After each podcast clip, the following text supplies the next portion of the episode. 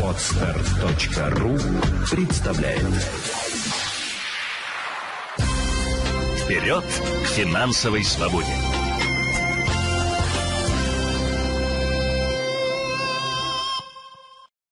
Здравствуйте, друзья!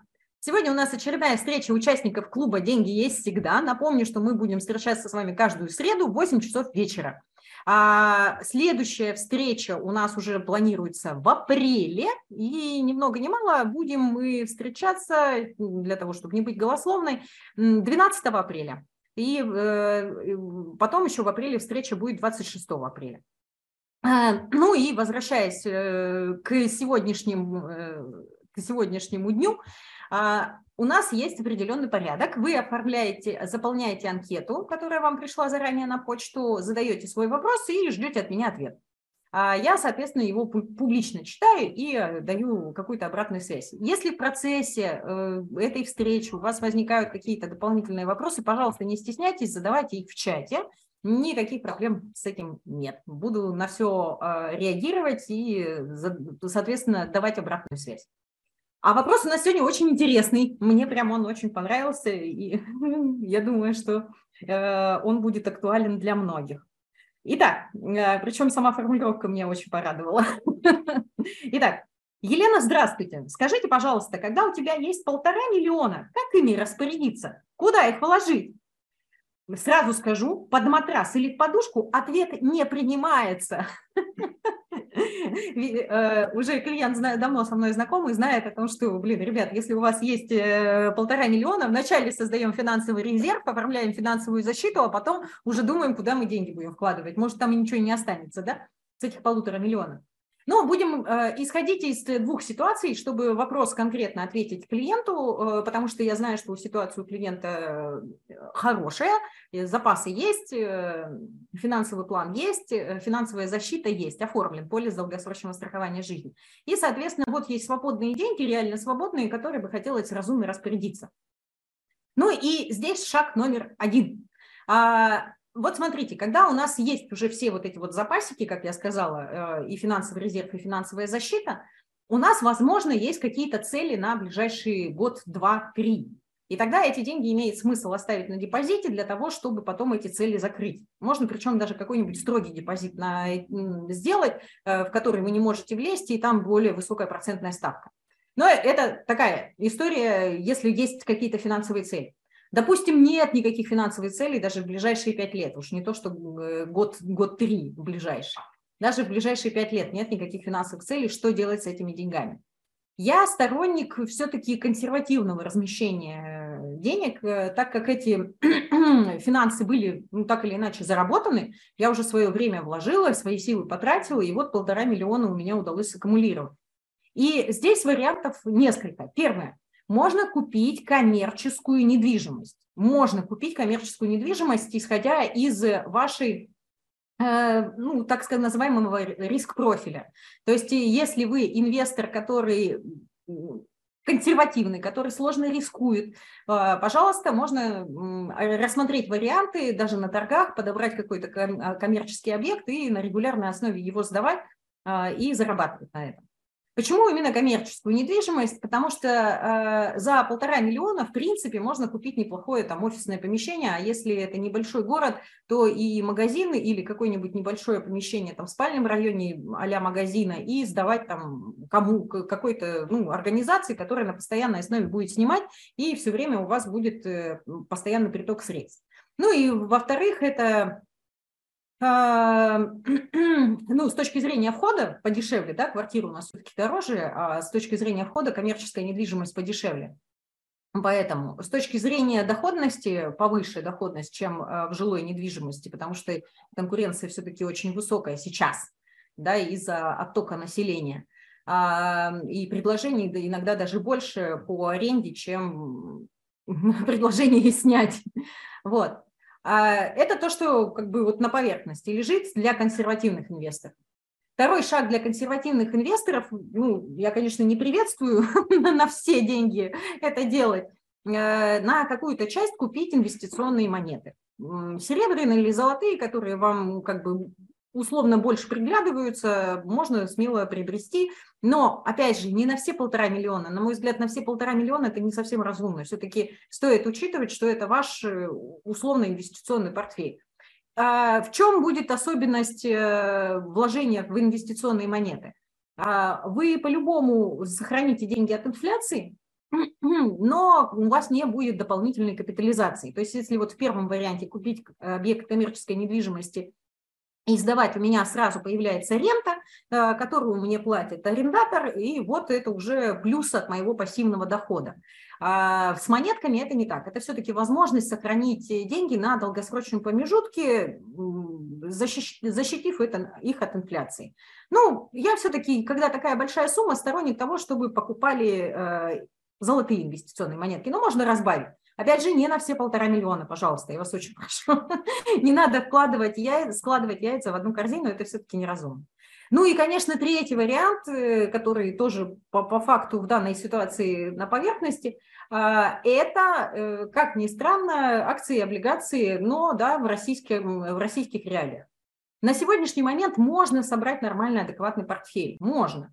А, да, это будут э, не такой широкий, не такая широкая география, как раньше, Вместе с тем это все равно будет э, какое-то распределение. То есть там будут и активы э, ну, европейских стран не будет, конечно же, а, и так называемых недружественных нам, а, а активы дружественных стран там будут. То есть все равно география – это и Россия, и там Китай, условно, Турция, там, Венесуэла, Бразилия и так далее. То есть разные страны есть э, на Московской фондовой бирже, и можно собрать портфель исходя из этого.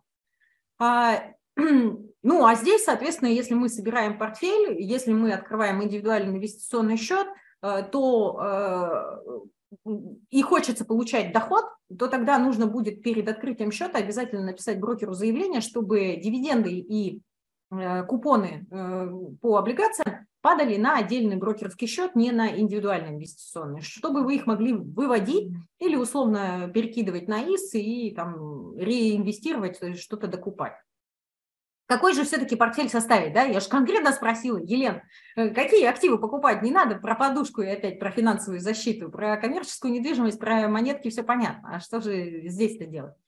А на самом деле, э, понимаете, когда мы начинаем формировать портфель, здесь очень важна э, ваши цели. И исходя из того, какие у вас цели, мы будем смотреть, на какой временной промежуток вы готовы вкладываться, исходя из этого разумнее подбирать инструменты. Потому что в инвестициях, как да вообще в управлении деньгами, все начинается с целей. Ну, смысла нет инвестировать, если у меня нет цели никакой. Ну, эти деньги, если цель сохранить их условно на долгосрочном промежутке, чтобы они лежали там до моей пенсии, все, тогда на часть денег покупаем э, монетки, то есть это вот ваш инвестиционный портфель. Тогда на часть денег покупаем монетки, а на часть э, фонды ETF, которые сейчас торгуются на московской бирже. И живем безбедно, регулярно его реинвестируем, пополняем. Э, важно учитывать, чтобы там была диверсификация. Э, голубые фишки разных стран, облигации, соответственно, или государств, или э, юридических лиц голубых фишек. И, соответственно, вот у нас и в металл тоже вложение есть. Напомню, что в металл мы вкладываемся все-таки не более 50% от портфеля.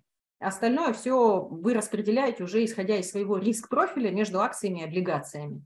Опять же, почему сложно да, конкретику сказать, в какой инструмент ложиться? Ну, во-первых, я не имею права с точки зрения закона вам это вот так публично говорить. Я обязана всегда говорить, не является инвестиционной рекомендацией. Так что, ребята, имейте в виду, не является инвестиционной рекомендацией. А когда мы смотрим на ваш риск-профиль, когда мы смотрим э, на, ваш, э, на ваши желания, мы понимаем, э, в каком пропорциональном соотношении вам стоит делать портфель то ли большую часть в облигации вкладывать, то ли большую часть в акции вкладывать. Разница будет в доходности и в колебаниях. Если мы вкладываемся в акции, то портфель может показать беспрецедентную доходность, но и, соответственно, колебания будут посильнее. А если мы вкладываемся с вами в облигации, то колебания не такие сильные и доходность умеренная. голубые фишки вровень с инфляцией будут доходность вам выдавать, так что тоже все будет комфортно. А, надеюсь, надеюсь, я вам ответила. Если вдруг вы останетесь недовольны этим ответом, обязательно напишите, мы еще раз э, обсудим эту тему, вообще не проблема. А если возвращаться к тому, что э, у меня просто есть деньги, и я не знаю, что с ними делать. Ну вот упало на меня там полтора миллиона.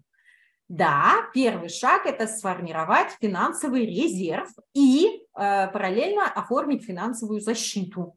Э, под этим видео, как всегда, будет ссылка на бесплатную консультацию по финансовой защите, поэтому можете записываться на встречи. Почему это необходимо? потому что это база для инвестирования, для безбедного будущего. Финансовый резерв нам нужен, если будет падение доходов, мы туда заглядываем и закрываем какие-то вопросы. А финансовая защита нам нужна, если случаются проблемы со здоровьем, нужны деньги, и страховая компания выплачивает нам эти деньги. Мы не залезаем в свой резерв, мы не залезаем в свои инвестиции, в свои сбережения. А, да, мы можем туда обратиться, э, пока деньги от страховой не получили, но собрали документы медицинские, подали на выплату, выплату получили, вернули денежки сами себе да, и от, от страховой компании. А второй, третий шаг, ну да, даже второй шаг, потому что финансовый резерв и защита, их надо прям параллельненько оформлять и, и даже не думать. Почему-то люди думают, что надо сперва денег подкопить, а потом уже полис долгосрочного страхования оформлять. Нет, Полис долгосрочного страхования нужно оформлять в первую очередь. Почему? Ну, потому что, блин, если со здоровьем что-то случится, а денег нет, даже резерва нет, куда полезем? Будем или в долг брать, или в кредитки. Поэтому полис первичен все-таки в данной ситуации, а финансовый резерв, он уже параллельно идет, да? Ну и финансовый резерв мы можем постепенно формировать, не душить себя, а полис, соответственно, ну, он оформляется единовременным платежом. А, вот, у нас есть упавшие на нас э, на голову полтора миллиона, и у нас нет там финансового резерва и финансовой защиты. Оформляем. Все, выдохнули. Первая часть сделана. Вторую часть смотрим. Какие цели на ближайшие три, уже даже можно говорить пять лет. А, если э, есть финансовые цели в ближайшие три года, условно оплатить образование ребенка, а, обновить автомобиль, сделать ремонт в квартире, отдохнуть, в конце концов, поехать, зубы, к стоматологу сходить, да, а, это же дорогостоящее удовольствие. Вот, то часть денег остается на этих финансовых целях. Не расстраивайтесь, э, что вы их потратите, вы качество жизни свое тоже должны учитывать. Качество жизни не должно страдать. Вы не должны быть, знаете, как Плюшкин сидеть там на огромных э, миллионах, а при этом кашлять, как, э, там, не знаю, 30-летняя, 40-летняя девочка или мужчина э, кашляет, как там дед 90 лет. Нет, так не должно быть. Ваше здоровье, ваше качество жизни – это номер один. Э, никакие деньги не нужны, если будет э, ну, постоянный стресс, постоянно какие-то проблемы. Э, поэтому э, разбираемся э, с, с целями на ближайшие три года и оставляем деньги для себя на эти цели. Может быть, какую-то цель вы чуть раньше сделаете. Например, думали там ремонт сделать через три года. Вот, пожалуйста, есть деньги, делайте сейчас. А почему нет? Качество жизни улучшится. Хотели там бытовую технику дома обновить. Вот, пожалуйста, обновляем. Это же, ну, это же кайфово, когда вы живете в красивом доме, когда у вас качественная техника, когда вы ездите отдыхать. Это же классно. Мы же для этого с вами зарабатываем все-таки. А, я понимаю, что когда деньги, большая сумма падает, хочется ее сохранить и не растранжирить. Но на самом деле, если есть потребность улучшить качество жизни, все-таки это тоже разумное вложение, потому что для чего мы тогда эти деньги зарабатывали? Да? Тут нам Вселенная ну, не знаю, подгон сделала такой.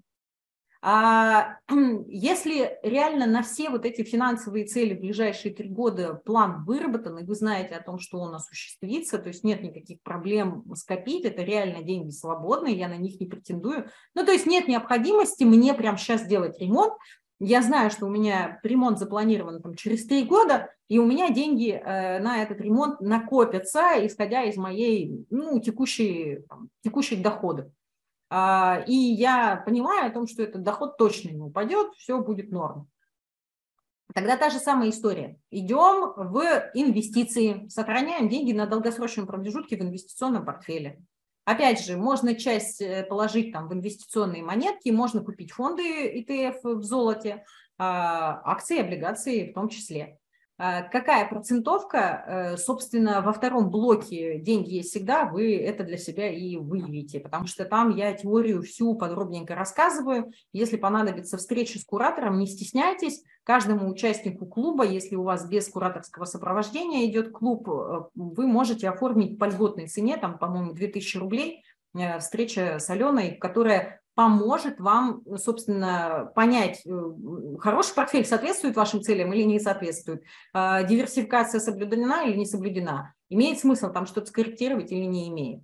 Но инвестиция – это всегда ваша ответственность и всегда ваше обязательство э, и ваши деньги. То есть э, расклады, расклады, они вот такие, открытые. Я ничего нового придумать не смогу. А бывают нестандартные способы инвестирования, которые зависят исключительно от специфики человека. Исключительно. Я, например, понятно, что я считаю, что часть, э, основная часть портфеля должна все-таки там быть в таких надежных, хороших инструментах. Это там недвижимость, да даже те же монеты. Почему? Потому что э, та часть, которая игровая, так скажем, акции, облигации, Рынок непредсказуем, все, что может, все, что угодно может произойти. И там эти деньги пускай лежат на долгосрочном промежутке, потому что в разбеге там на 10, 15, 20 лет все вот падения, которые мы с вами словили там в начале 22 года, они все нивелируются с течением времени. Мы их даже не будем замечать. Но если у нас будет потребность в этих деньгах, мы вынуждены будем залезть в свой портфель, и если произошла опять какая-то нестандартная ситуация в мире, э, мы можем поймать убыток. Поэтому не стоит так рисковать. Поэтому и основная часть портфеля в надежных вещах хранится, потому что это все, это фикс, это зафиксировано уже, все, я это заработала, это вот у меня в кирпичах, или же там условно в монетках инвестиционных. А, ну, финансовая защита, полис ДСЖ и резерв есть по умолчанию. Вообще не начинаем инвестировать, если вот этих двух фундаментов, кирпичиков нет, а, потому что это ну, тогда вообще какая-то странная история выходит. Мы будем только а, жонглировать, ну, грубо говоря, сидеть на пороховой бочке. В случае что, и мы опять в инвестиции залезаем. Ну, зачем это надо? Нет, это неправильно.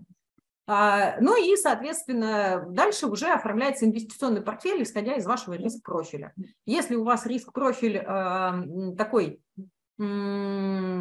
больше, ближе к консервативному, то, скорее всего, у вас там будет и больше облигаций. А может быть, будет портфель 50 на 50, 50 в облигации, 50 в акции, да?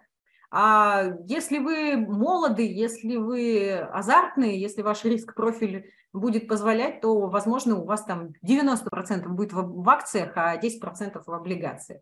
Здесь, опять же, нужно все-таки вам оценивать себя, э, проходить второй блок, обучение, смотреть, изучать, составлять портфель и записываться к Аленке на встречу. Она поможет, э, пожурит, погладит, посоветует, как, как всегда.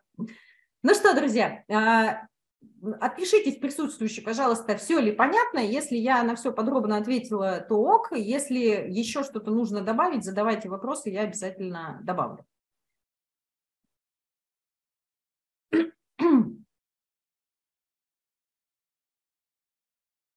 Ага, все понятно. Ну, отлично. Тогда не смею вас больше задерживать. Сегодня видите, как мы лаконичненько.